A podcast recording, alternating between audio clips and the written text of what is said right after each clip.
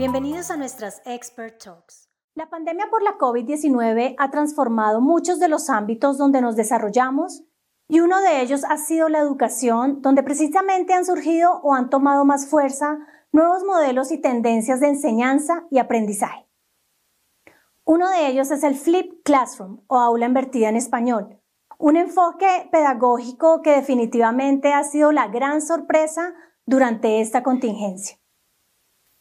Hoy hemos invitado a nuestra Expert Talk a la coordinadora de Educación Continua y Campus Virtual de la UMAT, Beatriz Cruz Olivares, quien nos platicará más a fondo sobre esta tendencia que definitivamente ha tomado más fuerza dentro del sistema educativo en estos tiempos cambiantes y que seguramente llegó para demostrar que hay otras formas de enseñar y aprender a niños, niñas y jóvenes.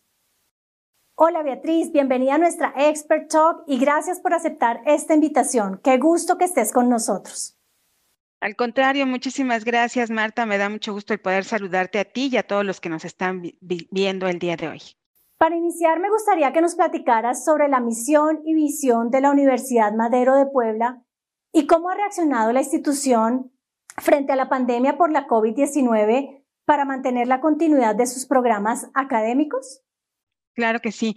Mira, te comento, la Universidad Madero en Puebla eh, forma parte, formamos parte de lo que es el sistema educativo metodista y dentro de nuestra misión pues está el poder formar profesionistas, pero desde prácticamente desde la etapa inicial hasta obviamente la universitaria.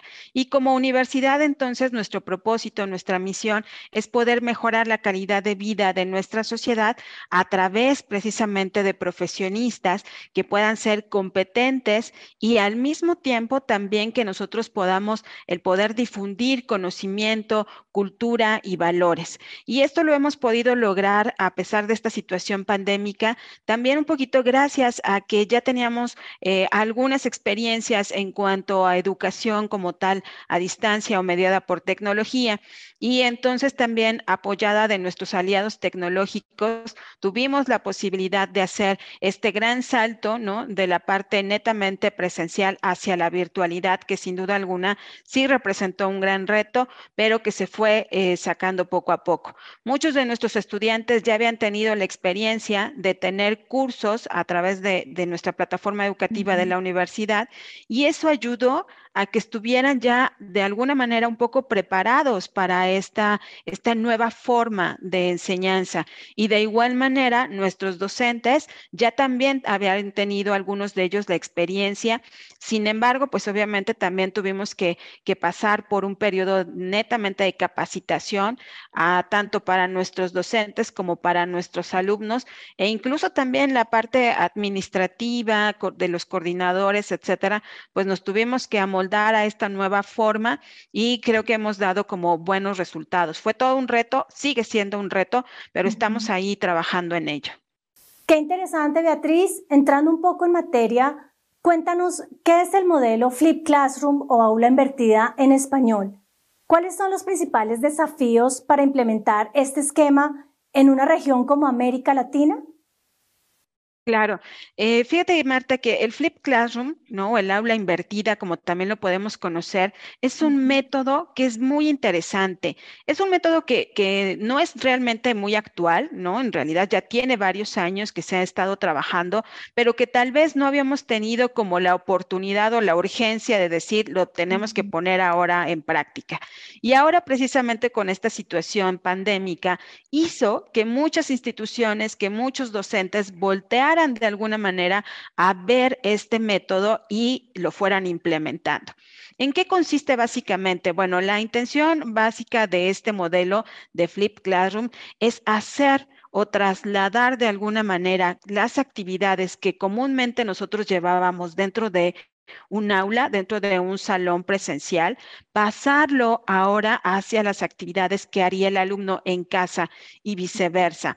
Es decir, generalmente en una clase tradicional, por así decirlo, el docente lo que hace es que va a ocupar un gran porcentaje de su tiempo de clase para poder explicar, para poder hablar de manera teórica de algunos de los supuestos o de las temáticas como tal.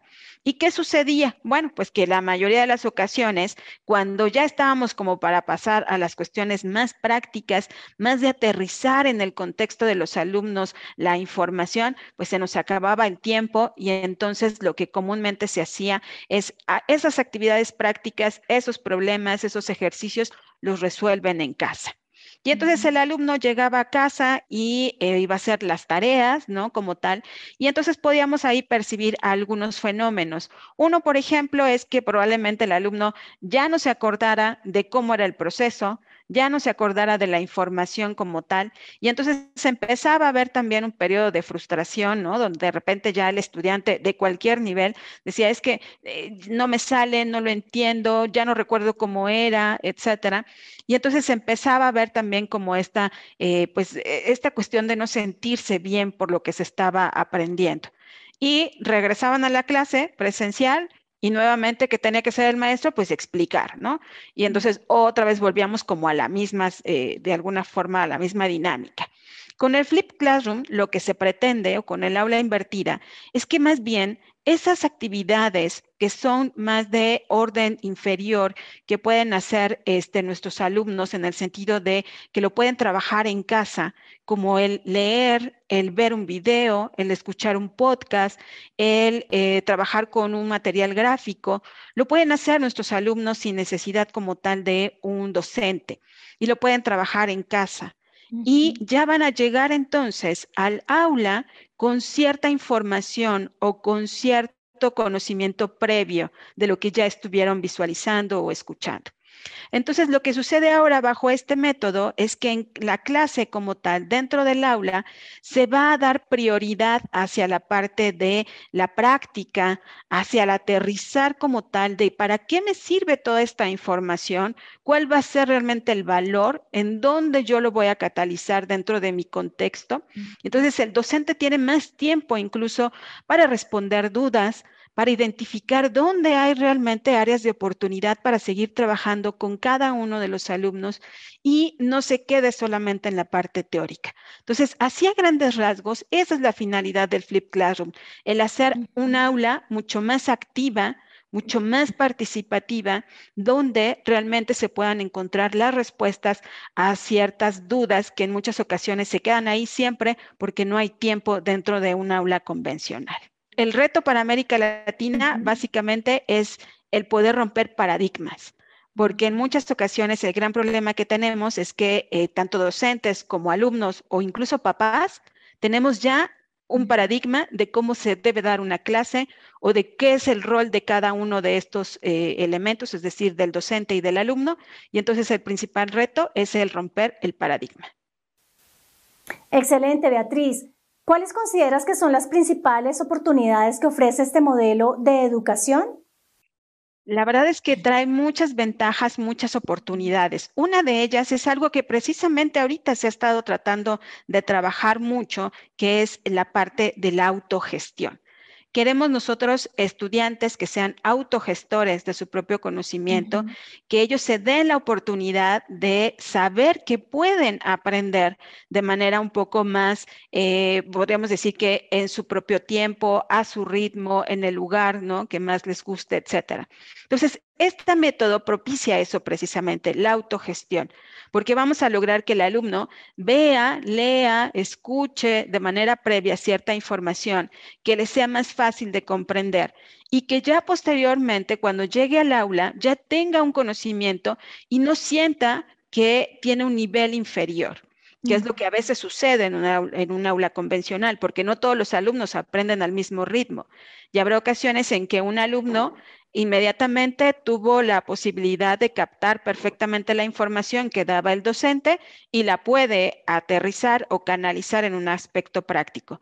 Pero habrá alumnos que no y que necesiten volver a repasar, volver a escuchar, volver a leer toda la información y eso lo da este método. Lo puede hacer en cualquier momento, las veces que él lo considere necesario y llegar al aula como tal, ahora sí ya más con la intención de eh, pues poner en práctica, pero además también al docente le da la oportunidad de identificar muy bien cuáles son como las dudas que tienen los alumnos y poder resolverlas en el aula no pensando en que los resuelvan los alumnos en una tarea. Entonces, esas son como tal las grandes ventajas que traería este, este método. Qué interesante. ¿Y cuáles crees que serían los principales aspectos para aplicar este modelo en las aulas mexicanas y de América Latina? Fíjate, Marta, que la ventaja que tiene este modelo es que además se puede trabajar desde los niveles básicos hasta los niveles ya superiores universitarios de posgrado. Entonces, realmente estamos hablando de que es un método muy flexible y que se puede adaptar perfectamente. Y además se puede adaptar en aulas que sean netamente presenciales, en aulas híbridas o en aulas también a distancia, ¿no? Entonces, tiene esa posibilidad de poderse trabajar. ¿Qué es lo que necesitamos realmente como este, docentes eh, trabajar para poderlo incorporar? Uno es pensar y romper nosotros inmediatamente nuestro paradigma de cuál es mi rol, ¿no? Porque aquí cambian los roles. Mi rol ya no va a ser el de yo voy a llegar a la clase a explicar, mi rol ya no va a ser el de yo lo sé todo, sino que mi rol va a ser ahora el de yo facilito la información a mis alumnos, voy a ser más como un, eh, también como un gestor, como una persona que va a desarrollar contenidos en determinado momento, va a desarrollar, a desarrollar otro tipo de competencias, como por ejemplo el poder ser ahora alguien que va a identificar cuáles son las fuentes más confiables, cuáles son los recursos idóneos para que mi alumno aprenda. Anteriormente, cuando empezaba a, a, este, a darse a conocer este modelo, mucha gente lo, lo inmediatamente pensaba en video solamente. Ahora no, ahora nos damos cuenta que podemos utilizar también diferentes formatos. El video, el podcast, puede ser un cuento, puede ser como tal una lectura, puede ser un cómic, algo más gráfico, no sé, depende mucho de lo que nosotros estemos trabajando y del objetivo que se pretenda. Pero entonces para, para el, el, el docente como tal, se abre también este abanico de oportunidades y él empieza a cambiar también la forma en cómo va a dar esa información. Y entonces eso es lo, lo, principal.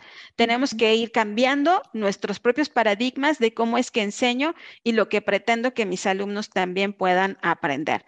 El rol del alumno va a cambiar, obviamente, porque se vuelve más, insisto, más autogestor él mismo, tiene una mayor responsabilidad en el sentido de yo tengo que hacer una lectura previa, tengo que ver un video previo para poder llevar ya cierta información. Y aquí algo bien importante también es que en medida de lo posible se socialice con los papás independientemente del nivel educativo, porque a veces como papás ya también tenemos una percepción de cómo tendría que ser una clase y en ocasiones nos puede salir como o, o nos puede causar ruido el pensar que la tarea es ahora ver un video o que la tarea ahora era escuchar un podcast. ¿Y dónde están los ejercicios? No podemos decir, o por qué no te dejaron ahora los eh, problemas o cosas por el estilo, cuando eso es algo que van a hacer en la parte netamente práctica. Entonces, creo que eso es lo que tendríamos que tomar en consideración.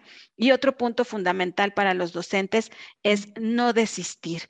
Es un método que a veces no es tan sencillo poner en práctica, por todos estos, insisto, estos paradigmas que ya traemos de la educación convencional. Entonces, empezar a romper como esos eh, eh, es un desafío, ¿no? Pero si nosotros nos damos por vencidos a la primera, pues no lo vamos a poder lograr, ¿no? Al contrario, tenemos que ser muy enfáticos en el método funciona, el método da buenos resultados y entonces tendremos que ir haciéndolo poco a poco para ver precisamente estos eh, resultados favorables en nuestras aulas. Claro, ¿Qué recomendaciones le transmitirías a los docentes para aplicar este modelo de manera exitosa con sus estudiantes? Claro, uno, que es el más importante, hay que empaparnos del modelo como tal. Hay que conocerlo bien primero nosotros como docentes, identificar en dónde o cómo yo podría empezar a incorporarlo dentro de mi aula, cómo es que lo puedo empezar a trabajar.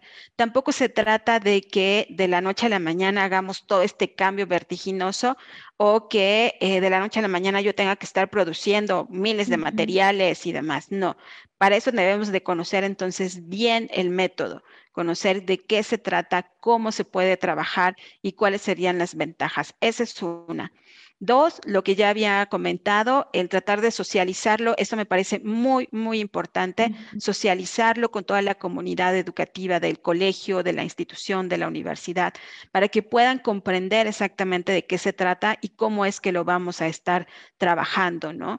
Y el tercer punto es que en medida de lo posible también lo trabajemos en comunidad, ¿no? Lo trabajemos de forma colegiada, probablemente con otros colegas, con otros este, docentes de manera transversal, ¿no? Que en muchas ocasiones nos puede ayudar a crear aulas mucho más activas y que no crea también el alumno que lo estamos saturando con todos los días un video, todos los días un formato de esta naturaleza, ¿no? Sino que también se trabaje de forma transversal con otras asignaturas para que vean las ventajas que tiene como tal este modelo. Entonces, creo que esos serían como tres puntos fundamentales que podríamos tomar en consideración para tener éxito con este método. Muy bien, Beatriz, qué interesantes aportes. Finalmente, cuéntanos cómo visualizas el futuro de la educación en nuestra región. Bueno, definitivamente yo la visualizo como un espacio que va a ser mucho más flexible las instituciones de educación superior, las instituciones también de educación básica, se van a dar cuenta de las ventajas que tiene el poder incorporar como tal a nuestras actividades en aula eh, herramientas, métodos como el Flip Classroom, etcétera. Entonces, yo sí visualizo una educación mucho más flexible. En el caso específico de la educación superior, un espacio mucho más abierto a la posibilidad de que los estudiantes tengan la posibilidad de estudiar algunas asignaturas eh, presenciales, ¿no? De manera como lo estamos haciendo cotidianos, pero también algunas otras de manera eh, tal vez a distancia, ¿no? Estos modelos híbridos que definitivamente eh, llegaron para quedarse. El blended learning era algo que ya estaba como tal mencionándose dentro de las tendencias educativas desde hace unos cinco más años. Sin embargo, no se había podido todavía como interiorizar dentro de las instituciones y ahora parece ser que con esta situación pandémica, pues nos está quedando claro que eso es lo que tenemos que estar trabajando. Entonces yo veo una educación mucho más flexible también, donde tenemos que trabajar todos, no solamente docentes, alumnos, sino también directivos, la parte administrativa también, la gestión administrativa es muy importante también que trabajen modelos mucho más flexibles con la finalidad de seguir logrando este, eh, pues esta misión que tenemos muchas universidades, que es el formar profesionistas que puedan mejorar la calidad de vida de nuestra sociedad. Gracias, Beatriz. Muy enriquecedora tu participación en esta conversación. A toda nuestra audiencia, muchas gracias por conectarse y participar. Los invitamos a disfrutar a través de nuestro canal de YouTube todo el contenido on demand sobre tecnología y educación presentado durante nuestra edición 2021 de eTech Evolving Education. Estén atentos a la programación de las próximas Expert Talks a través de nuestros canales digitales. Muy pronto les traeremos novedades sobre la edición 2022 del gran evento latinoamericano de tecnología y educación. Soy Marta Carvajal y hasta una próxima oportunidad.